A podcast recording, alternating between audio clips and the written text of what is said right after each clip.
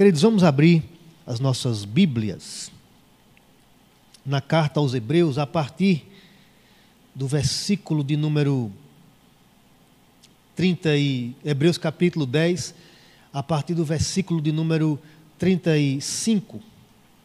E nós vamos ler até o capítulo 11, versículo 6. Assim está escrita a palavra do Senhor nosso Deus. Amém? Diz assim: Não abandoneis, portanto, a vossa confiança, ela tem grande galardão. O tempo, aquele que vem virá e não tardará. Todavia, o meu justo viverá pela fé. E se retroceder, ele não se compraz a minha alma.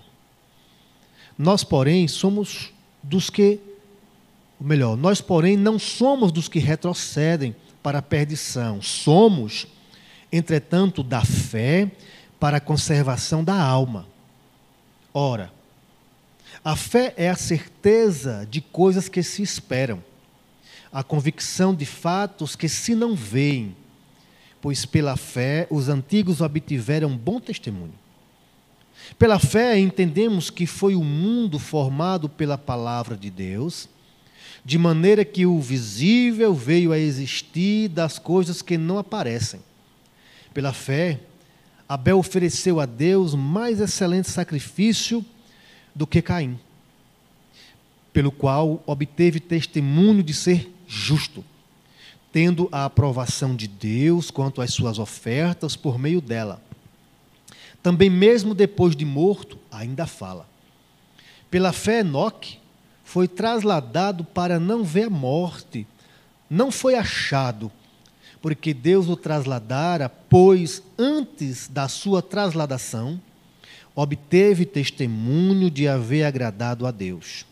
De fato, sem fé, é impossível agradar a Deus. Porquanto é necessário que aquele que se aproxima de Deus creia que ele existe e que se torna galardoador do que dos que o buscam. Amém. Sem fé é impossível agradar a Deus. Dentro, meus irmãos, da nossa meditação sobre é, a Bíblia como um espelho não é, para nós, nós continuamos pensando assim. Hoje nós vamos falar da Bíblia como um espelho da fé genuína, da fé cristã. Dessa fé é, que o cristão precisa ter de fato dentro, dentro de si, na sua vida, na sua alma e no seu é, coração. Tá certo? Pois bem, a fé sem dúvidas melhor, a fé é, sem dúvidas, a maior experiência que um cristão pode ter. No entanto, é, outras expressões religiosas que não são cristãs também abordam o, em seus escopos doutrinários alguma forma de crença. Não, só os, não são apenas os cristãos que têm fé, né? Agora vamos temos que entender a nossa fé e entender a fé que as outras expressões têm. Né? Há quem creia no poder da meditação. Não é? mantras, pensamentos positivos, ideias que possam de alguma maneira projetar em mim, ou seja, é, é, é tinha um, um movimento, inclusive tinha muitos cristãos envolvidos. Olha, se você tiver um sonho, você tem que escrever no quadro, ou escrever, botar na parede. Não sei se algum de vocês já fizeram. Bota lá o seu sonho e mentalize aquilo ali, e aquilo vai se materializar e se tornar realidade. Né? Tipo assim, um milhão na minha conta, um milhão na minha conta, um milhão de euros, né? um milhão de, na minha conta. Um milhão, é uma espécie de fé baseada em pensamento positivo. E vocês sabiam que isto tem entrado dentro da igreja? Com outras ideias? Em outros cenários? Outros projetam suas crenças em objetos inanimados. É?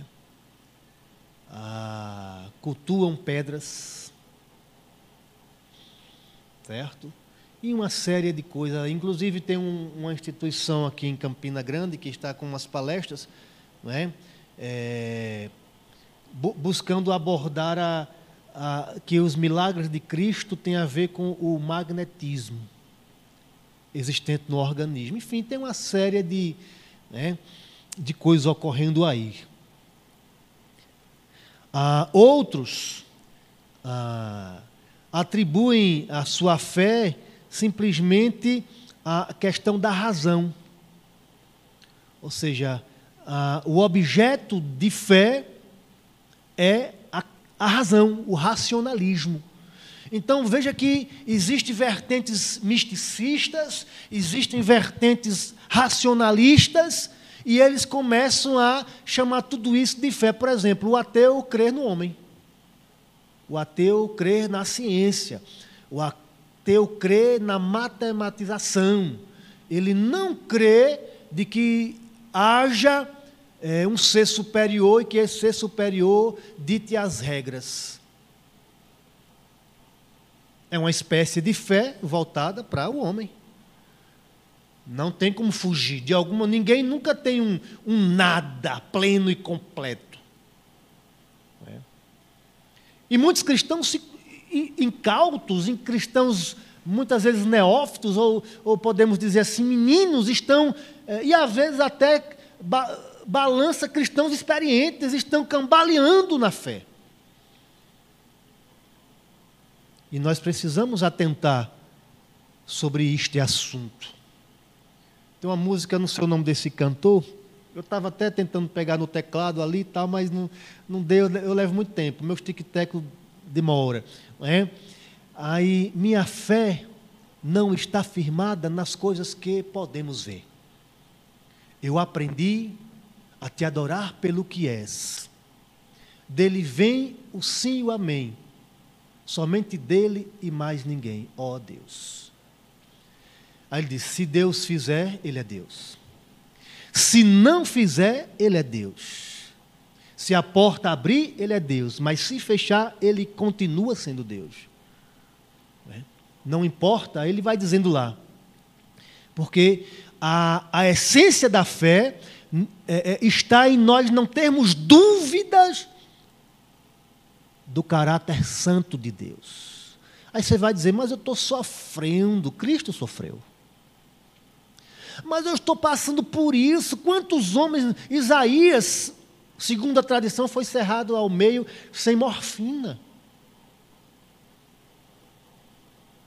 Então nós precisamos ter uma atenção no que diz respeito à fé, no que diz respeito à fé, à luz de fato das escrituras sagradas. E é nesse intuito, meus irmãos, que eu quero é, estar sempre estar meditando com os irmãos ah, aqui. Para quê? Para que a vida é, cristã não se resuma a atos religiosos. Né? Às vezes eu me preocupo se ah, as pessoas que afluem aos templos, como nós, nós aqui, se nós estamos vindo em fé ou apenas cumprindo um ato religioso porque isso pode acontecer. E que muitas vezes não refletimos sobre os fundamentos da nossa fé, da nossa caminhada cristã. Então, vendo as Escrituras como um espelho da, fé, é nela que nós temos que buscar as pistas, é nela que nós temos que, como um garimpeiro, cavar mais profundo para encontrar a pepita valiosa, é nela que nós temos que mergulhar para entender a profundidade desses conceitos que são fundamentais para a nossa caminhada. Pois bem, a carta aos Hebreus, essa carta que nós lemos alguns versículos, é, é uma carta de fé. Obviamente, o, o, tema principal ali está o sacrifício superior de Cristo, melhor, é, é de fato o, o superior sacrifício de Jesus em relação à lei mosaica, no contexto de que muitos cristãos que haviam se espalhados ali provavelmente estavam querendo vacilar como os Gálatas. Porque quando você foi, quando, quando houve a perseguição, vamos dar uma olhadinha em, em Atos 8, de 1, versículo 1 em diante, houve uma perseguição aos cristãos. Olha, logo após Estevão, um dos heróis da fé, ser apedrejado, isso é o final do capítulo 7 ali, né? Estevão morreu apedrejado e ele contemplou o céu. E aí o capítulo 8 diz o seguinte: E Saulo, esse o apóstolo Paulo que virou, não é?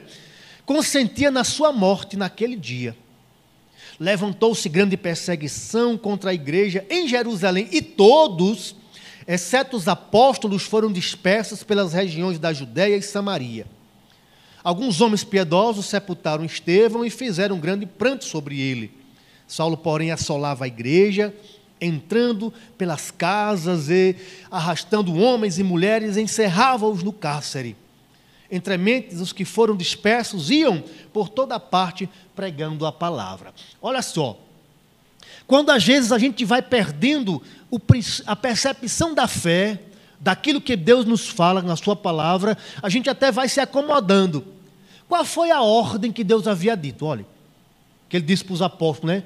Mas recebereis poder ao descer sobre vós o Espírito Santo e sereis minhas testemunhas. Para quê?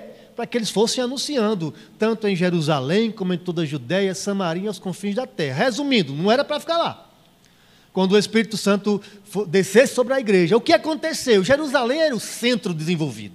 Jerusalém era um centro religioso. Jerusalém os apóstolos. Ah, quem não queria receber a bênção de, de Pedro, de Tiago? Vamos ficar aqui, que aqui é o centro. Mas a ordem era ir. A ordem era espalhar. Resultado, Deus, obviamente, é, envia as perseguições para o bem da sua igreja, do seu povo. E eles saíram, né, espalharam-se. Então, muitos judeus é, cristãos, a contragosto, digamos assim, tiveram que sair por meio da perseguição. E quando você vai se afastando do, de um grande centro e, e, dos apóstolos ali, que foram os, a, a, os discípulos diretos de Cristo, de repente eles eram tentados a abandonar o caminho. O caminho do Cristo somente pelo Cristo, por graça. E começavam lá, não é, a, quem sabe, a, a sofrer as influências que os Gálatas também sofriam, de querer tanto usar o sacrifício mosaico e também juntar como complemento ao sacrifício de Cristo, que é eficaz, não precisa mais de nada. E essa carta foi escrita para estimular a fé dos cristãos que tinham se espalhado, dizendo para eles que o sacrifício de Cristo era superior. Então é uma carta que estimula a fé. Afinal, foi direcionada aos cristãos judeus que haviam se espalhado pelo mundo. É, por conta da, das perseguições. Eles seriam tentados, como foram, a voltarem às práticas da lei mosaica e impulsionados a abandonarem a simplicidade da fé somente em Cristo. Por isso, o seu anônimo escritor, porque não se sabe quem foi exatamente quem escreveu a, a carta aos Hebreus, enfatiza a supes e ao sacerdócio levítico. Mas esta convicção não deve fundamentar-se em intelectualismo religioso ou em novas tradições. Deve ser acolhido com fé. É, é, como, é como o crente hoje. Ele se adaptou à vida evangélica. Mas ele já ele anda para a igreja, mas ele já não mais é, tem sensibilidade para as coisas da fé. Ele se acostumou a ir para a igreja. E esta carta uh, aos Hebreus, ela quer nos chamar a atenção sobre a sublimidade da obra de Jesus Cristo e deve ser acolhida por fé. E esta é a fé que a Escritura quer que nós, é, de fato, vivamos e, de, e, e a desenvolvamos. É uma reflexão diária que traz consolo e esperança em tempos de como uma âncora pesadíssima, inquebrável, e a gente mantém a nossa caminhada. Deus tem ensinos preciosos para nós, para mim, para cada um de nós aqui, para quem está em casa, os quais saúdo. Deus tem ensinos preciosos, basta-nos fazer como Maria, e aqui eu não estou, Maria, irmã de Marta e de Lázaro, e aqui eu não estou desprezando a obra de Marta, porque na verdade é importante a fusão das duas. Mas foi para Maria que Jesus disse assim: ela escolheu a melhor parte. ela quedou-se, sentou-se e ficou ouvindo as inefáveis palavras do Mestre Jesus. Que honra, que prazer. Já pensou? Estamos aqui um domingo pela manhã, meu Deus, já, já pensou? Né? Vamos dizer que reportamos há dois mil anos atrás e de repente o Mestre. Meu Deus, qual era o tom da sua voz? Como ele falava? Uma coisa é certa, ele falava como quem tinha autoridade. Era manso e suave, eu creio que suas, suas palavras também iam profundamente às nossas almas. Quando tinha que ser firme e duro, ele também era. Mas às vezes eu vejo Cristo muito. Uma, palavras muito cheias de amor. E Maria aquietou-se ali e parou a ouvir aquelas palavras, porque naquelas palavras a fé dela seria fortalecida. Obviamente, Marta, querendo servir com boas intenções, veja que há tempo para tudo, mesmo para as boas intenções, tem que ter o, o tempo certo de fazer. Marta, Marta, por que te angustias, te atarefas? É como se você dissesse, faz como tua irmã, agora é hora de parar eu tenho coisas para falar sobre o meu, o meu reino. Então, às vezes, tenho que desacelerar para ouvir o Mestre, irmãos. Escolher a melhor parte, prestando atenção ao que Jesus nos diz. E como João, o apóstolo, escreve em Apocalipse, escreve as palavras que o próprio Senhor ditou para ele, né? Quem tem ouvidos para ouvir, ouça. Todos aqui têm, tem, todos aqui temos orelhas e ouvidos. Mas será se todos ouvem? Né? Paulo diz que nos últimos dias os homens terão tipo um comichão, uma coceira no ouvido, e não desejarão ouvir, não, não prestarão atenção no que o Senhor está falando, mesmo nas igrejas. É tempo de aquietar-se e escolher sempre a melhor parte. Ouça o que o Espírito diz às igrejas. João escreve em Apocalipse. Bem, dito isto, vamos ao contexto. Né? Vamos ao, ao texto, melhor que nós é, separamos para meditar com os irmãos. Os primeiros versículos do tópico 1, que está em, em Hebreus 10, de 35 ao 39, nos diz o seguinte: Não abandoneis, portanto, a vossa confiança ah, é um chamado para que a gente, como um pai e uma mãe é, natural, né? Porque nós temos visto tantos pais e mães desnaturados aí, mas como um pai e uma mãe não abandonam seus filhos, é,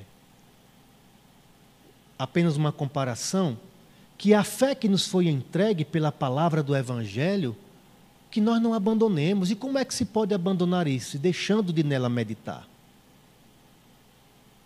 De desprezá-la, ou mesmo desobedecê-la. Mas começa perdendo o conhecimento desta palavra. Por isso que fez todo sentido a expressão em oração de, de, do seminarista Andrei, porque quando você vai conhecendo uma coisa e vê que aquela coisa é muito boa, você de fato a quer para si. Mas quando você começa a perder, é como os casais, quando os, os casais começam a perder o contato de um para com o outro e o espírito da estranheza começa a permear dentro de uma casa, aí vai esfriando o amor, a paixão, não é? Ou quando uns pais abandonam os filhos e não deles cuida, eles os pais já nem querem mais lembrar daquele filho e, e pensam que eles vão viver sozinhos, como se fosse um bando de batata e foi jogado ali porque vai perdendo o contato. Não abandoneis a sua fé. Não abandone. A gente precisa ter esta, esta percepção. Por isso que eu digo, eu lamento muito que muitos trocaram a profundidade da fé pelos atos religiosos. não abandoneis. Ela tem grande galardão. Olha que coisa maravilhosa. Com efeito, tendes necessidade de perseverança. Para que quando, ou melhor, para que havendo feito a vontade de Deus, alcanceis, alcanceis a promessa, porque ainda dentro de pouco tempo aquele que vem virá. E aí, irmãos, isso faz muito sentido, porque o que leva alguém a jogar todas as suas fichas da vida aqui? Quando eles começam a esquecer de que haverá de vir o rei. Não está mais na mente. Uma vez eu viajava com dois rapazes, um deles tinha uma noiva. E era uma pessoa próxima a mim, aí a gente viajou e eu sabia que eles estavam com um certo conflito e tal. Aí a gente viajou uma viagem longa. Demorou, foi hora. Ele, ele não citou no nome dela. Não citou. A primeira coisa que eu fiz quando chegamos no destino, eu disse: Cara, tu notou que você não falou nada da sua noiva? Já estava se apagando da mente e do coração. Porque é preciso atentar e não esquecer, não é? É, ainda dentro de pouco tempo, aquele que vem virá e não tardará. Todavia, o meu justo viverá pela fé. Se retroceder, der uma volta né, para trás, de 180 graus negativamente, porque 180 graus positivamente é em direção a Deus. Mas esse retroceder aqui é voltar atrás, não é? é se retroceder, nele não se compraz a minha alma. Nós, porém, não somos. E o escritor é bem enfático, e aí ele está ali exortando aos irmãos: olhe, nós que um dia fomos alcançados por este evangelho gracioso, o evangelho de, do Senhor, nós não somos dos que retrocedem para a perdição, somos, entretanto, da fé para a conservação da alma. Estamos vivendo tempos de instabilidade. Muitas pessoas que outrora andaram conosco, lembra quando começaram a caminhada cristã conosco? Aqui mesmo nessa igreja, na época do outro espaço, do outro templo, né? Quantas pessoas eu via caminhando conosco, que alegria! E hoje não caminham. É tempo de muita instabilidade espiritual. Muitos ficaram pelo meio do caminho e já não seguem ao nosso lado. Como desertores da casa de Deus. Não suportaram as provações que o caminho da fé exige. Alguns outros foram além e não se limitaram a não seguir conosco, mas voltaram para o lugar de onde saíram tornaram a praticar as coisas do passado, como uma porca que depois de lavada se suja na lama. Ou como o cão que se alimenta do próprio vômito. Expressões tidas nas Escrituras. Eu tenho uma cadela, Rottweiler. O nome dela é até interessante. O nome dela é Lyra Kira Han. Né? E tem dias que ela. E é uma raça que come demais. É impulsiva. Para tudo. A brincadeira dela é, é um terror.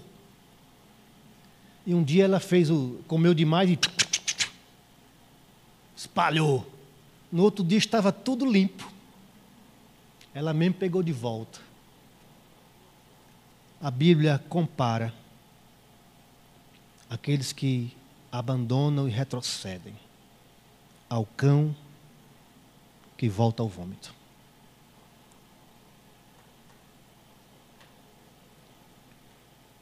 Quantos dos nossos irmãos não somente deixaram de caminhar conosco, mas voltaram às práticas antigas? Temos que orar por essas pessoas, irmãos, porque eu tenho certeza que lá naqueles corações e mentes a fagulha do Espírito existe. e o Senhor há de quebrantá-los e quebrá-los e reacender a chama novamente.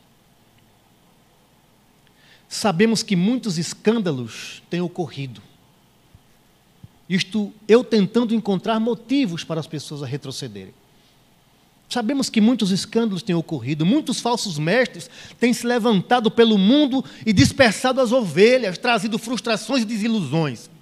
Sei que problemas dos mais diversos tipos financeiro, familiar, profissional estão aí, têm nos cercado.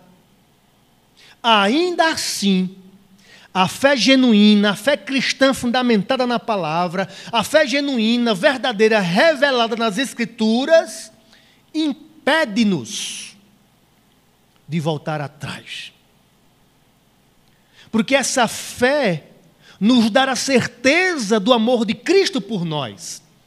Segundo escreve o apóstolo Paulo em Romanos. Vamos ver o que Paulo escreveu aos Romanos, não é? Diz o seguinte: olha aquele que não poupou seu próprio filho antes, por todos nós o entregou, porventura não nos dará graciosamente com ele todas as coisas?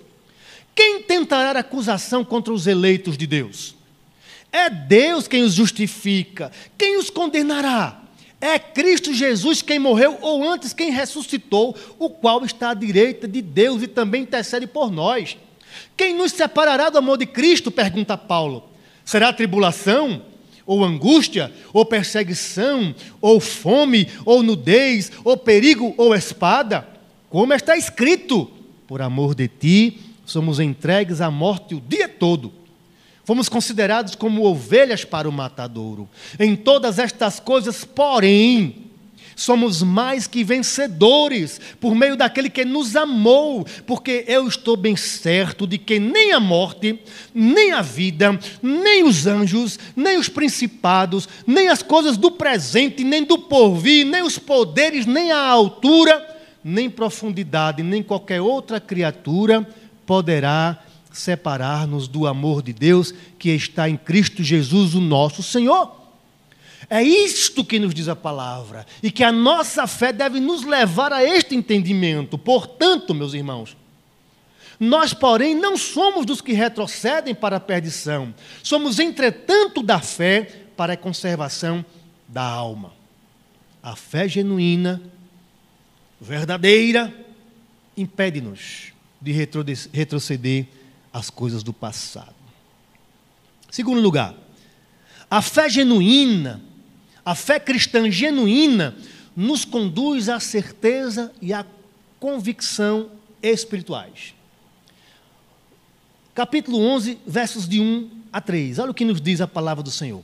Amados, esta é agora a segunda epístola que vos escrevo. Em ambas, procuro. Opa, desculpa, botei um texto aqui diferente. É Hebreus 11, de 1 a 3, por favor, isso. Ora, a fé é a certeza de coisas que se esperam, a convicção de fatos que não se veem.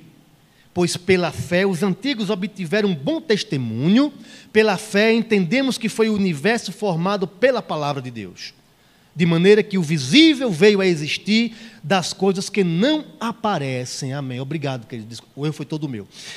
Enquanto a filosofia e a ciência têm a dúvida, na dúvida, a matéria-prima para alcançar a certeza. Nós, os cristãos, recorremos à fé somente, sola fide. Enquanto o cético só acredita vendo, anda segundo o que vê, nós que somos dos que não retrocedem, acreditamos no invisível. Não andamos por vista, andamos com a certeza de que o invisível prometido por Deus em Sua palavra se concretizará. Nós temos a certeza de coisas que esperamos, como a segunda vinda de Cristo, que para os que retrocedem é algo que perderam a, a expectativa. Quer ver? Vejamos o que nos diz Pedro, agora sim. 2 Pedro, capítulo 3, de 1 a 13. Amados, esta é agora a segunda epístola que vos escrevo. Em ambas procuro despertar a lembrança, é, com lembrança a vossa mente esclarecida, para que vos recordeis das palavras que anteriormente foram ditas pelos santos profetas, bem como do mandamento do Senhor e Salvador, ensinando, ensinado pelos vossos apóstolos, tendo em conta, antes de tudo, que nos últimos dias, preste atenção, virão escarnecedores com seus escárnios, andando segundo as próprias paixões, dizendo: Onde está a promessa da sua vinda? Porque desde os pais dormiram, que os pais dormiram, todas as coisas permanecem como desde o princípio da criação. Porque deliberadamente esquecem, veja, esquecer, perde o contato com a palavra, com as promessas, esquecer, deliberadamente esquecem que de longo tempo houve, houve céu, bem como a terra a qual surgiu da água e através da água pela palavra de Deus, pela qual veio a perecer o mundo daquele tempo afogado em água. É. Os céus que agora existem e a terra, pela mesma palavra, têm sido entesourados para o fogo, estando reservados para o dia do juízo e destruição dos homens ímpios. Há, todavia, uma coisa, amados, que não deveis esquecer: que para o Senhor um dia é como mil anos e mil anos como um dia. Não retarda o Senhor a sua promessa, como alguns a julgam demorada. Pelo contrário, Ele é longânimo para convosco, não querendo que nenhum pereça, senão que todos cheguem ao arrependimento. Virá, entretanto, como ladrão, o dia do Senhor, no qual os céus passarão com estrepitoso espantoso estrondo, e os elementos se desfarão abrasados, também a terra e as obras que nela existem serão eh, eh, atingidas. Visto que todas estas coisas hão de ser assim desfeitas, devi, deveis ser tais com os que vivem em santo procedimento e piedade, esperando e apressando a vinda do Senhor, do, do dia de Deus, por causa do qual os céus incendiados serão desfeitos, e os elementos abrasados se derreterão nós, porém, segundo a sua promessa, esperamos novo céu e nova terra, no qual habita a justiça. Outro aspecto é ter a convicção de fatos. Nós vimos que é a certeza de coisas. Esse aqui, não é? A certeza de coisas. Esse aqui é a convicção de fatos, aos quais não testemunhamos, fatos que não vemos como por exemplo a criação do mundo. Nós não vimos a criação do mundo, mas pela fé entendemos que o mundo foi feito pela palavra de Deus e ordenou com sua voz poderosa que a inexistência deixasse de existir. Nada existia e Deus, pelo poder da Sua palavra, deu fim à inexistência. Tudo passou a existir. É inimaginável entender que antes do universo existir, só havia Deus em Sua gloriosa e perfeita solidão. Vocês já pararam para pensar sobre a solidão de Deus? Não é uma solidão tristonha, porque Deus, Ele é pleno e completo, mas só existia Ele, nada mais existia. E quando você lê Brechit, no princípio, entenda que Deus deu início à existência das coisas que nós conhecemos. Só havia Ele. E ele começou, com o poder da sua palavra, a criar todas as coisas. Ele deu fim à inexistência, fazendo que tudo passasse a existir. Então ele criou os céus e a terra, criou a luz de tudo que conhecemos. Que coisa magnífica. Não foi por explosão aleatória, como alguns asseveram. Né? Ah, foi o Big Bang uma explosão precisa de luz, precisa de algo que possa produzir a, a explosão. Mas quem deu origem a essa matéria que trouxe a explosão? Ah, é. como disse Ariano Suassuna, ele se referindo à, à questão da evolução de que o homem veio do macaco, né? ele dizendo, dizendo, olha, tem que ter mais fé em acreditar que o, o homem veio é, do macaco, que o, termo não é exatamente esse, do que acreditar que o homem veio de uma centelha divina. Como é que as coisas surgiram? Aí você chega para um ateu e diz assim: Olha, ah, eu não acredito, não. O mundo, as coisas existiram a partir do Big Bang. Aí tu pergunta, Sérgio, para ter uma explosão precisa de uma matéria. Quem criou essa matéria? Não sei. Eu digo, foi Deus. Aí ele não aceita. O que prova claramente que esse discurso de que a, a, a ciência é só, é, só aceita aquilo que ela pode explicar e matematizar, é, e chega um ponto que eles não conseguem andar, é simplesmente reflexo de uma humanidade rebelde. Eu não consigo explicar, mas também não sei, é, não posso aceitar que tenha a possibilidade de ser um ser eterno, autoexistente criador. E nós não podemos nos submeter a achar que, que as informações outras são maiores do que, que a Bíblia nos diz. Eu digo, é a Bíblia. Se você não acredita, é outras coisas, coisa, né? Não foi uma explosão, explosão aleatória ou surgimento espontâneo. Foi Deus, o Todo-Poderoso, que trouxe é, tudo a sua existência. Portanto, fé, segundo as Escritura, Escrituras, é ter a certeza de, de que de futuro é, e convicção de fatos não vistos por nós, mas contidos na palavra de Deus. Eu não preciso ver para crer. Eu preciso é, ler, e se a Bíblia está dizendo que é, é nisso que eu, que eu preciso crer. É aqui que nós não podemos retroceder. Mesmo que desprezem a você. Isso é um livro de cultura judaica. Mas é o único que diz assim: como é que as coisas de fato surgiram quando nada existia. Terceiro e último lugar, a genuína fé agrada a Deus. Versos 4 a 6 diz o seguinte de Hebreus: Pela fé, Abel ofereceu a Deus mais excelente sacrifício do que Caim, pelo qual obteve testemunho de ser justo, tendo a aprovação de Deus quanto às suas ofertas por meio dela. Também, mesmo depois de morto, ainda fala.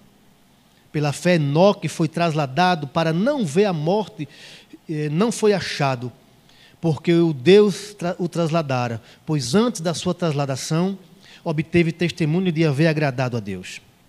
De fato, sem fé é impossível agradar a Deus, porquanto é necessário que aquele que se aproxima de Deus creia que Ele existe e que se torna galardoador dos que o buscam. A experiência de fé humilha o homem moderno que só acredita em suas próprias forças ou naquilo que vê. Por isso mesmo a despreza. Talvez por isso o Deus cristão seja tão rechaçado pelos homens. Pois para relacionar-se com Ele não requer mérito ou justiça. Não necessita de bondade ou justiças humanas.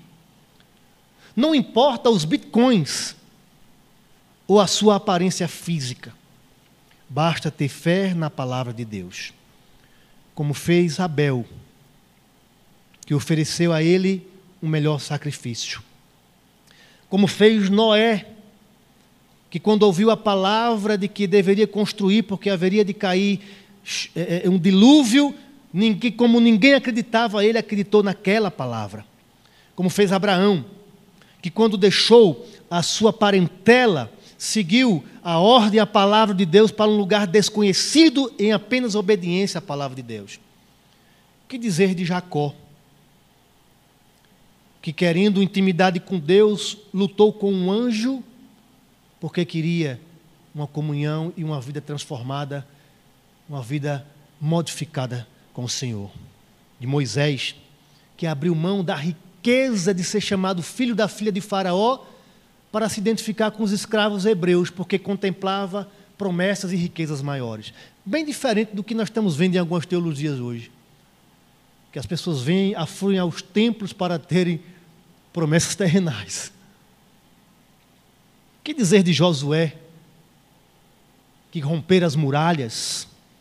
Ou dos juízes, que sozinhos enfrentaram exércitos confiados em Deus? Ou mesmo Davi, que não temeu a lutar contra o gigante. Tudo isto sem confiar na capacidade própria, apenas confiando em Deus. Por quê? E aqui o resumo. Sem fé é impossível agradá-lo. Se tem uma coisa que Deus gosta, e qualquer um de nós também gosta, é que a nossa palavra tenha um valor tão grande que não seja necessário procuração, contrato ou coisa que o valha. Agora imagine um Deus que é santo, perfeito, justo, ele dizer uma coisa e a pessoa duvidar do que ele disse. Imagine um pai que recebeu a responsabilidade de cuidar dos filhos e ele falha. E o filho dizer: Bom, pai, já que você não tem condições de, me, de suprir nossas necessidades, deixe para lá. Isso não acontece com Deus. Aquilo que ele falou, ele cumprirá. Por isso que a única coisa que Deus pede, exige, para aqueles que se aproximam dele e o agrade, é que creia nele, na sua justiça, nas suas palavras, na sua perfeição. Sem fé é impossível agradar a Deus. O que é impossível ao homem é possível para Deus, né? Então, a é melhor. E como é que se revela homens e mulheres que de fato confiaram suas vidas a Deus? E aqui o caminho para o final. Veja a partir do verso 34 de Hebreus. Olha que comparação. Extinguiram a violência do fogo. Lembra dos amigos de Daniel? Escaparam ao fio da espada. Da fraqueza tiraram força, fizeram-se poderosos em guerra, como os juízes, ou Sansão. Puseram em fuga exércitos estrangeiros. Mulheres receberam pela ressurreição seus mortos. Lembra da mulher que recebeu o menino lá, que Elias orou por ela? Alguns foram torturados, segundo a tradição Isaías, o profeta, não aceitando o seu resgate. Para obterem, eles não negaram a fé. Não. Os cristãos do primeiro século, que morreram queimados ou mortos dilacerados por leões, eles disseram: preferimos morrer mas não negaremos, não perderemos de vista a promessa que nos foi feita. Porque eles tinham na mente, muito, muito vividamente, por isso, irmãos, por isso que o diabo tenta a vida do cristão, tirando dele o tempo da oração e da leitura da palavra. Porque se a palavra não estiver vividamente na mente, na, na hora da tribulação, não haverá promessa para iluminar-lhes a mente. Por isso que a, as seduções das oportunidades são tantas aí. Foram apedrejados, provados, cerrados pelo meio, mortos ao fio da espada, andaram peregrinos. E o nosso destino, quem tem fé, uma fé que não retrocede, sabe que não é aqui. Andaram peregrinos, vestidos de peles de ovelhas e de cabra, num sinal claro que nós não temos que estar preocupados em acúmulos.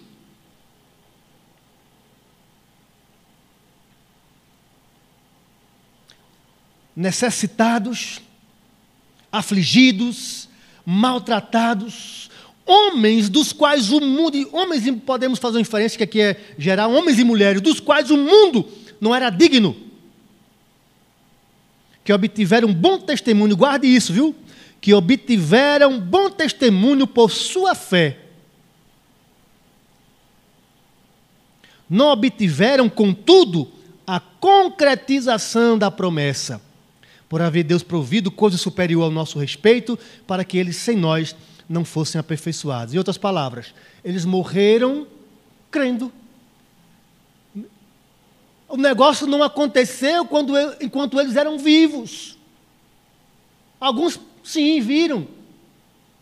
Mas não preciso ver, eu preciso apenas crer naquilo que Deus prometeu. E isso nos dá âncora de saber que uma fé verdadeira não é a fé firmada na minha visão de momento. Fica firme, irmão. Aquele que vem virá e não tardará. Concluindo, a genuína fé impede o retrocesso espiritual.